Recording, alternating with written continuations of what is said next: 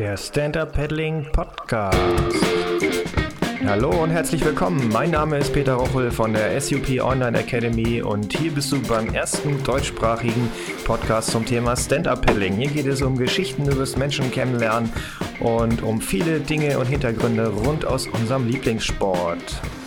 Hier noch ein Wort in eigener Sache. Denk dran, wir haben die neuen Termine online gestellt für die reinen Safety-Workshops. Wenn du also Bock hast, auf dem reinen Stand-Up-Paddling zu machen, dann auf gar keinen Fall alleine da rangehen an die Sache. Check die Termine, mach's zusammen mit dem Online-Kurs und dann lernst du wirklich richtig viel in richtig kurzer Zeit. So, heute habe ich für euch Paulina Herpel in der Leitung. Paulina kommt aus Hamburg, ist amtierende deutsche Subwave-Meisterin, frisch gebacken letztes Jahr im Dezember in Peniche, Portugal. Und im Januar ist sie auch schon wieder Dritte geworden von einem internationalen Contest äh, auf der stehenden Welle in Düsseldorf. Hallo Paulina. Hey Peter. Ja, wir lachen jetzt, wir haben das Intro gerade schon mal gemacht, aber ohne Aufzeichnung. Von daher äh, zweiter Anlauf, jetzt wisst ihr auch Bescheid. Paulina, schön, dass du da bist. Erzähl doch mal ganz kurz ein bisschen was zu dir. Wer bist du so? Was machst du? Und ähm, ja, wie ist deine Geschichte? Ja, ich bin Paulina Herpel, bin 19 Jahre alt und paddel schon relativ lange, seit ungefähr fünf, sechs Jahren. ähm, paddel hier in Hamburg auch ganz viel paddel auf der Alster, Flachwasser. Aber mein Lieblings, meine Lieblingsdisziplin ist die Welle. Da bin ich viel unterwegs, reise sehr viel im Moment. War gerade auf Sri Lanka und war da mit meinem Subboard unterwegs. Und ja, ich habe letztes Jahr mein Abitur gerade gemacht. Deswegen habe ich jetzt ein Jahr Auszeit und versuche mich auf meinen Sport zu konzentrieren. Okay, auf den Sport konzentrieren. Ähm, mit Zeit ist es natürlich cool. Ähm, wohnhaft in Hamburg. Wie bist du denn äh, zu diesem Thema Welle gekommen? Oder sagst du, du bist so fünf, sechs Jahre dabei mit Stand-Up-Paddling? Ähm, hattest du vorher schon was mit Wassersport am Hut oder ist Stand-Up-Paddling so der Einstieg gewesen für dich? Nee, also ich, wir fahren seitdem ich eigentlich denken kann nach Dänemark. Jedes Wochenende, Ferien, immer wenn wir Zeit hatten, sind wir mit dem Wohnmobil oder früher VB-Bus nach Dänemark gefahren. Und da war ich immer Wellenreiten mit meinen ganzen Freunden. Die sind auch alle immer aufs Wasser gegangen und wir haben jede freie Sekunde auf dem Wasser verbracht. Und so bin ich eigentlich zum Wassersport gekommen. Meine Eltern waren ganz viel Windsurfen in Dänemark und ja, dann haben wir irgendwann mal ein Subboard mit nach Dänemark genommen. Das war echt eines der ersten, die es so gab. Die hat, das hat Papa einfach so m, hm, geschickt bekommen, mal zum Ausprobieren, weil er die, ähm, äh, ja, weil er die halt kannte von Star Wars früher. Und dann haben wir in Dänemark, das sind wir da mal durchs Wasser gecruised mit dem Board. Und ich habe gemerkt, dass ich auf dem Sub irgendwie mehr Wellen bekomme als auf dem Longboard. Und das hat so viel Spaß gemacht, dass ich dann dabei geblieben bin.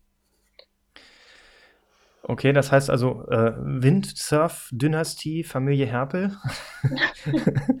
Und dann wahrscheinlich nicht dänische Südsee, sondern Nordsee, richtig? Genau, in Klittmüller. Ja, ja. Ja, ist ja auch von Hamburg ein paar Meter. Bin da früher auch gerne hochgefahren, aber seitdem ich in Köln wohne, äh, ist mir das echt äh, meistens einfach auch zu weit weg. Ja, und dann ging das los mit ähm, Stand-Up-Paddling. Und jetzt sagst du, also äh, willst dich auf den Sport konzentrieren. Ist das, ähm, ist das hart, äh, das zu finanzieren? Ich sag mal, gerade Welle. Ähm, du hast dann, wo sind, wo ist dein Heimatrevier, um jetzt in der Welle zu fahren? Fährst du dann öfter nach Dänemark oder bist du dann auch eher irgendwo international unterwegs? Weiß ich nicht, Kanaren, Marokko oder noch weiter weg oder eben Sri Lanka? Ja, also ich versuche schon so viel zu reisen, wie es geht und auch verschiedene Spots anzureisen. Also im Sommer bin ich jetzt viel in Frankreich, dann in Portugal. Ähm, ich will im Winter versuchen, nochmal richtig weit wegzufahren, also irgendwie Australien oder sowas. Mir halt auch ein bisschen was durch mein, also dadurch, dass ich mit dem Sub so reisen kann, mir auch was anzugucken, also irgendwie, naja, neue Länder kennenzulernen. Dänemark ist zwar schön und auch sehr nah, aber wenn man das kennt und immer wieder da war, dann ist es schwierig, da neu neue Sachen zu lernen. Es ist super zum Anfang, also zum Suppen zu erlernen, zu Suppen in der Welle, aber um dann richtig weiterzukommen, ist es nicht super geeignet. Ja. Da ist es dann schon besser, wenn man in ein paar größere Wellen geht, ein paar schwierigere Wellen. Ja, und da ist Frankreich zum Beispiel das für mich am nächsten und am besten geeignete. Ja.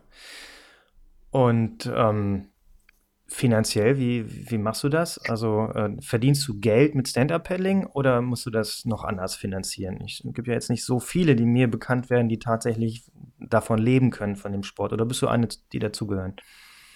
Ja, ich muss noch nicht so viel bezahlen. Also ich wohne halt noch zu Hause, habe noch nicht so viele andere Kosten. Deswegen geht das im Moment noch ganz gut. Deswegen kann ich mir das ganz gut finanzieren.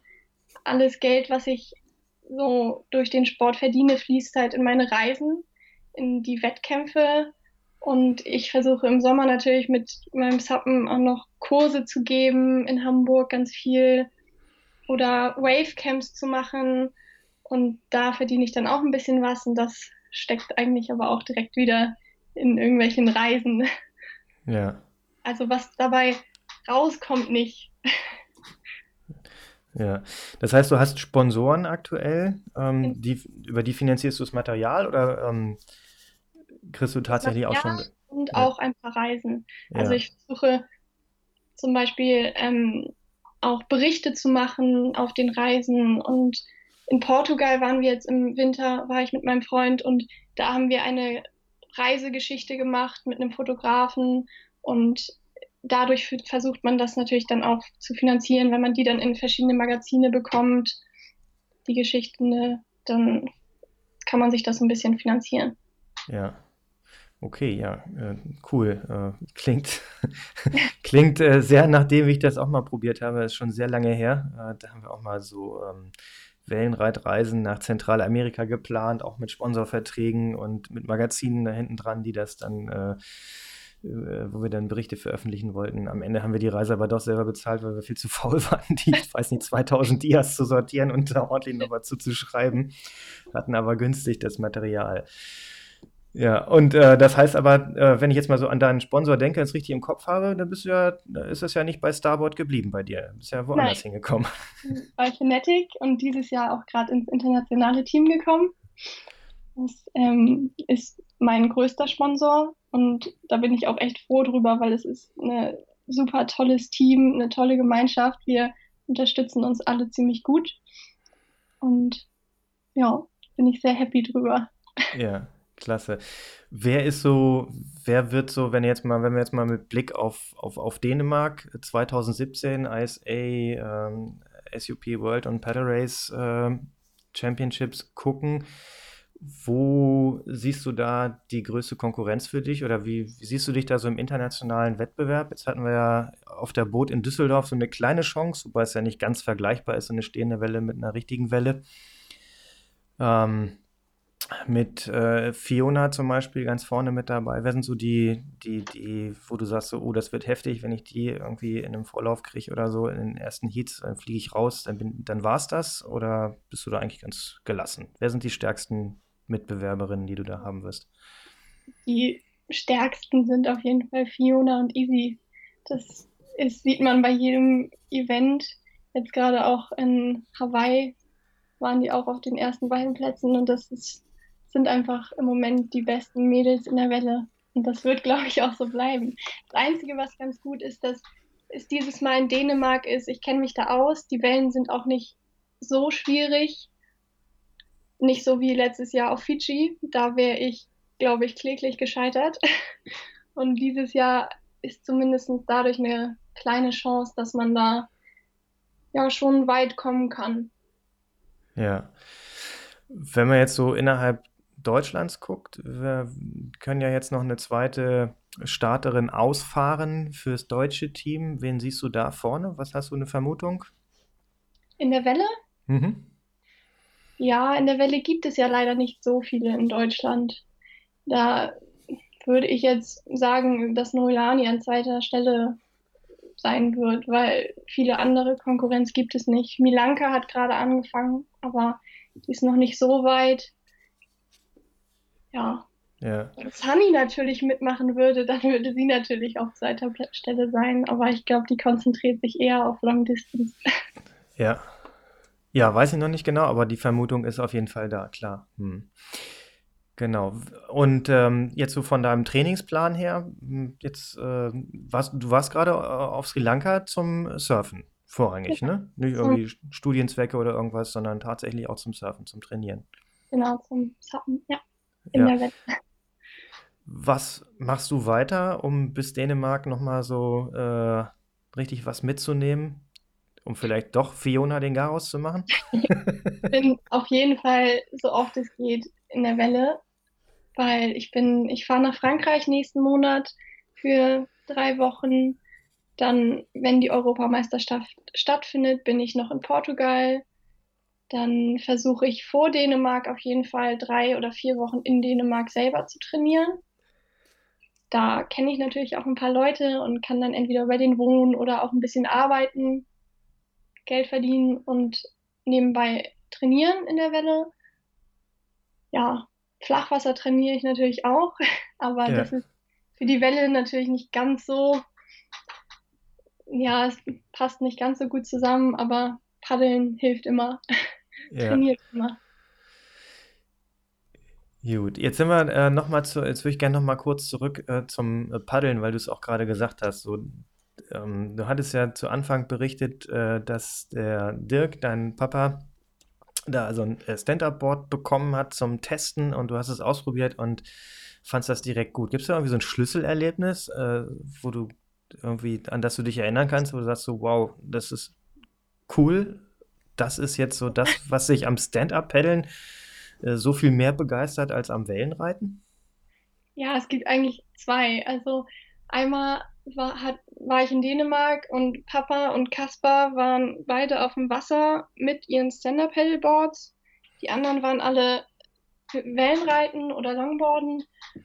Und ich war auch Longboarden, habe es aber nicht so richtig hinbekommen.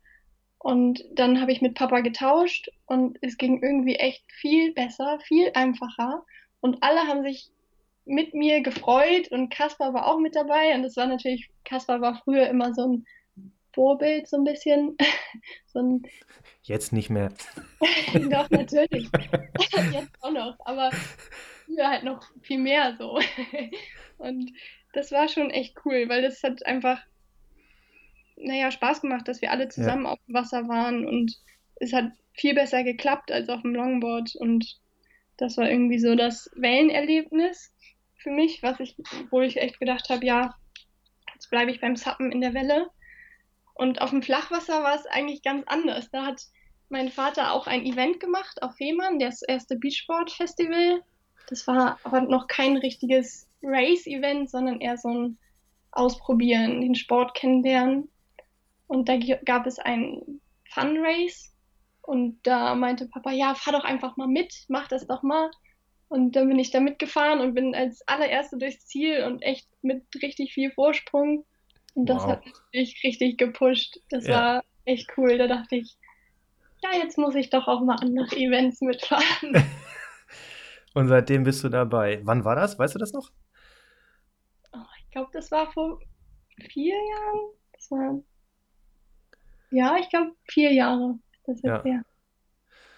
Ja, ich weiß, ähm, ich weiß gar nicht, 2013, 2014 irgendwann, da ähm, hatten wir hier in, in Köln noch die Flatwater-Meisterschaften. Da bist du ja schon vorne mitgefahren, ne? Also auch jetzt äh, gegen äh, deutsche Konkurrenz, ja.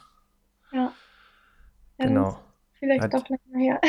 Hatte ich da mit deinem Vater noch so einen kleinen Zwischenfall mit den Bildern, die irgendwo veröffentlicht waren, ohne zu fragen, aber das haben wir alles geklärt. Genau. Ja, also äh, total motiviert. Jetzt müssen wir nochmal dazu sagen, ich äh, könnte vermuten, dass der ein oder andere draußen jetzt denkt, Longboard ist so ein Skateboard, ne? aber Longboard beim Surfen gibt es eigentlich schon viel länger als das Longboard ja. beim Surfen. Erklär doch mal kurz, was ein Longboard ist. Das ist ein meistens so um die neun Fuß langes Surfboard mit einer Finne hinten und naja, es ist wie Wellenreiten.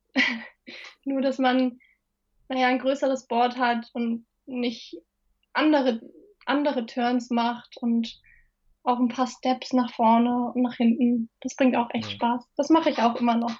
da bin ich ja. auch noch dabei. Genau, das sind die Surfbretter mit der runden Nase, nicht mit der spitzen. Genau. ja. Die langen. Genau. Ja, und ähm, dann noch ein Thema, weil das hatte ich mit dem äh, Robert ja auch schon ausführlich besprochen. Für dich so dieses Thema Flusswelle oder stehende Welle im Vergleich zu Meerwelle. Wie siehst du das so? Ist das, kann man auf einem Fluss, wenn man, ich meine jetzt nicht die stehende Welle, in, in, in, die wir da in Düsseldorf hatten oder die in München steht, sondern eine richtige Flusswelle. Kann man darauf gut genug werden, um in der echten Welle konkurrenzfähig zu sein? Was meinst du? Nicht unbedingt, weil es ist ein anderes Gefühl. Du belastest das Board ganz anders. Und wenn du das die ganze Zeit lernst, dass du, du musst das, du musst dein Gewicht viel weiter nach hinten nehmen, damit das Board vorne nicht einspitzt, als in der Welle und also in der echten Welle. Und wenn du das immer lernst und so zwar immer besser wirst auf der stehenden Welle, aber halt das Gefühl doch ein anderes ist, ist es, glaube ich, schon nicht das gleiche, wenn du dann auf die richtige Welle im Ozean gehst, weil da sieht es dann anders aus, als wenn man es wirklich auf dem Ozean lernt. Es sieht nicht so flüssig aus oder man kriegt die Turns auch nicht so radikal hin. Also ich glaube, andersrum ist es, glaube ich, leichter, wenn du auf dem Ozean lernst und da wirklich gut bist und dann auf die stehende Welle kommst, dann lernt man das, glaube ich, echt schnell. Aber wenn du nur die stehende Welle gewöhnt bist und dann auf den Ozean gehst, ist es, glaube ich, schwierig. Ja.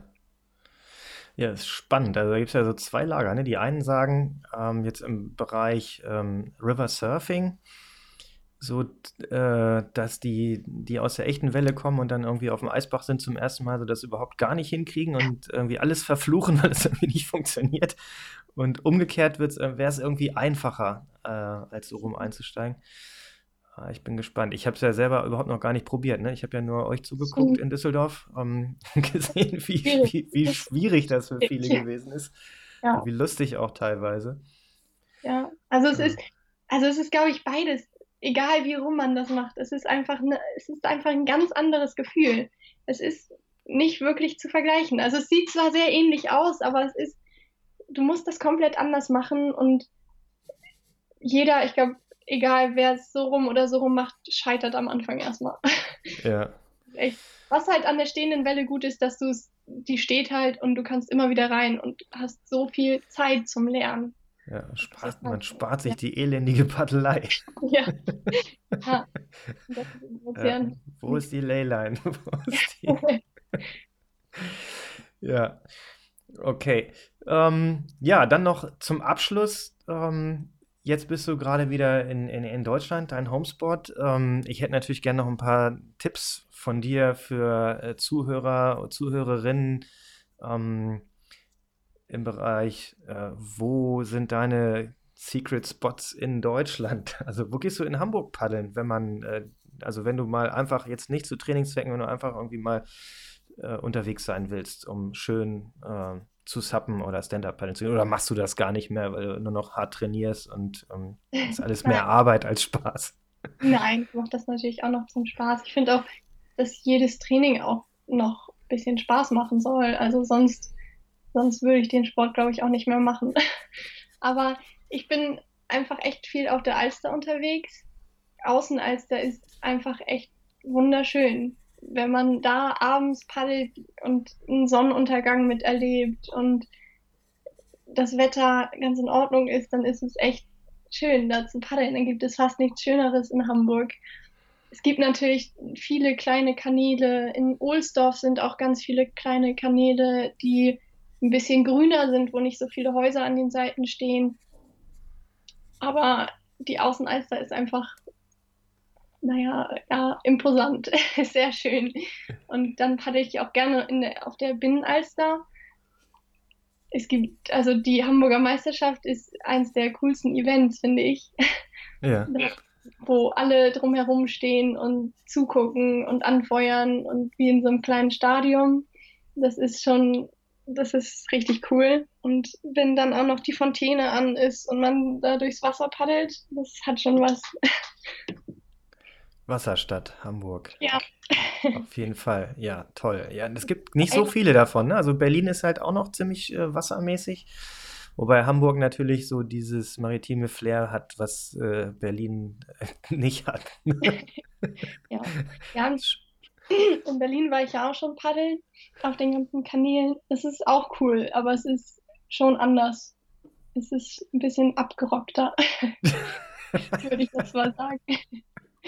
In Hamburg merkt man schon, das ist ein bisschen. Ja, man paddelt ja auch durch die ganzen reichen Viertel in Hamburg, durch die ganzen Villen und riesigen Häuser und wunderschöne Gärten an den Seiten. Das ist schon in Berlin anders. Ja. Ja, Berlin ist halt auch größer flächenmäßig. Ne? Da muss ja. man halt einfach auch ein paar Meter mehr machen, um an die, an die guten Häuser ranzukommen. Ja, ja naja. Ja, sehr schön. Cool. Ähm, letzte Frage für heute. Ähm, es gibt ja noch ähm, Stellen zu besetzen im Team Germany für Disziplinen, die es letztes Jahr noch nicht, die noch nicht klar waren, wie zum Beispiel Sprint mhm. oder natürlich auch zweite Frau im Bereich Long Distance oder ähm, Technical Race. Wirst du da mitmachen bei den Qualis oder sagst du, nö, reicht mir mit Wave und mehr brauche ich nicht? So Long Distance werde ich, glaube ich, weiß ich noch nicht, ob ich da mitmache. Vielleicht werde ich da mitmachen, aber da werde ich auf jeden Fall nicht vorne mit dabei sein, glaube ich. Aber beim Technical und beim Sprint bin ich auf jeden Fall mit dabei und bin auch relativ zuversichtlich, dass ich da zumindest eine starke Konkurrenz bin. also das kann ich, also kann ich mir schon vorstellen. Da hätte ich auch echt Lust drauf, so ein Technical Race in, in Dänemark. Bringt Spaß. Das habe ja. ich auch schon ein paar Mal gemacht und das ist echt cool. Da ja. hat man coole Wellen, nicht zu groß, aber es ist halt kein Flachwasserrennen, sondern echt ein, Entschuldigung, echt ein ja. Technical Race und das bringt echt Spaß. Also wenn ich da Zweitplatzierte werden würde, also Zweite im Team, ja. das würde mich freuen. Ja. Ja, schon cool. Wie ist es mit der Bordlänge bei dir? 12,6? Ist das jetzt, ist das ja. jetzt, ist es jetzt blöd oder ist es, äh, ist es okay? Nee, ich finde das eigentlich ganz gut. Ich mag die 12,6er sehr gerne. Die sind ein bisschen wendiger, ein bisschen. Ich weiß nicht, ich mag das ganz gerne. Ich habe mein Open Ocean ist auch ein 12,6er, also ich bin da, ich finde das ganz gut. Und Fnatic kann auch Boards liefern in der Länge. Ja, auf jeden Fall. Ich habe schon alles in der Länge. Also ist ja. das ganz ich bin 14 Fuß, kann man auch schwer transportieren, ist zwar ganz cool auf dem Flachwasser, aber in der, im Ozean, ob das jetzt noch irgendwie so ein kurzes Stück länger ist, ist interessiert da auch nicht mehr so richtig. da finde ja. ich, ist 12.6 einfach ja, besser, wendiger. Ich mag das ganz gerne. Ja. Okay, cool. Paulina, vielen Dank, dass du dabei warst. Äh, hat mir Spaß gemacht und ich freue mich darauf, äh, dass wir uns äh, wahrscheinlich dieses Jahr auch äh, irgendwie mal in echt dann sehen. Auf dem einen oder anderen Event ähm, werde ich mit Sicherheit dann auch dabei sein, wahrscheinlich spätestens dann in Dänemark. Und ja, wir sehen und hören uns und bis bald. Ja, danke. Mir hat so viel Spaß Das war es auch schon für heute. Alle Links zu dieser Show findet ihr in den Show Notes. Bitte abonniert diesen Podcast in iTunes und hinterlasst mir eine Bewertung. Das ist die einzige Möglichkeit des Feedbacks. Und äh, wenn es euch gefällt, empfehlt es weiter, sagt es anderen und gebt uns eine gute Bewertung. Vielen Dank, bis bald, euer Peter.